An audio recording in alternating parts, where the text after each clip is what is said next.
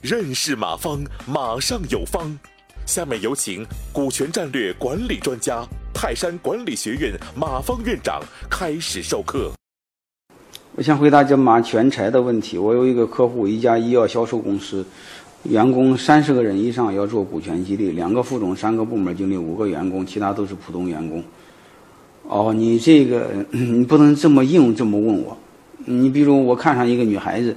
我就问你，我这个女孩子适合不适合我做我老婆？这个是没法回答，因为你不了解，你不了解我，你也不了解那女孩子，嗯，所以没法说，因为你的公司大小不知道，规模不知道，性质不知道，我没法说，嗯，包括老板的偏好我不知道，我不知道你大家明白什么意思没有？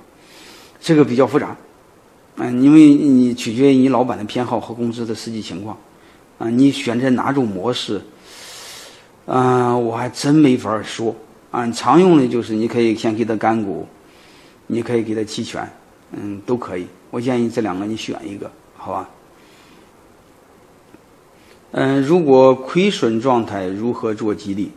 亏损状态的话，初创公司，嗯，亏损状态如何做激励？你就很简单的用我说那个业绩股份就行。你比如对几个关键员工说，嗯，只要是扭亏为盈。我就按注册资本的价格卖给你们三十个点的股份，甚至十个点的股份，就类似这样的吧。用我刚才讲那个业绩，嗯，只要在约定的时间内，嗯，就有业绩要求的买卖嘛，就是只要在两年内扭亏为盈，啊，这不有业绩要求吗？然后啥就是买卖呢？你可以，我让你按注册资本的价格，最原始的价格卖你们十个点的股份，这是不是最简单的？啊所以你就记得用我今天刚才讲的这个有有业绩要求的，实现特殊目的的买卖，啊，这么就好理解了，对吧？然后这是刚才这个是立伟激光嗯问我的啊，我下面回答这个孩子兰，马老师，请问作为律师，如何为客户指定一部分制定一部分股权激励方案？大概几个方面？股权激励方案，你就按照这两天我讲的，就是这一次和下次我讲的，那是结构。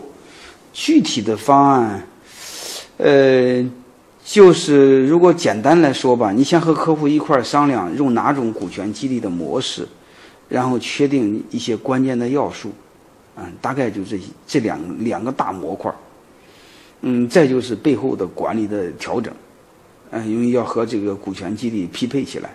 大概就这些，好吧。感谢收听本次课程。如您有更多股权问题，请微信搜索“马上有方”官方公众号。泰山管理学院自二零零七年起开设股权管理课程，每年有上万名企业老板学习和实践泰山股权管理法。泰山股权管理课程激活团队，解放老板。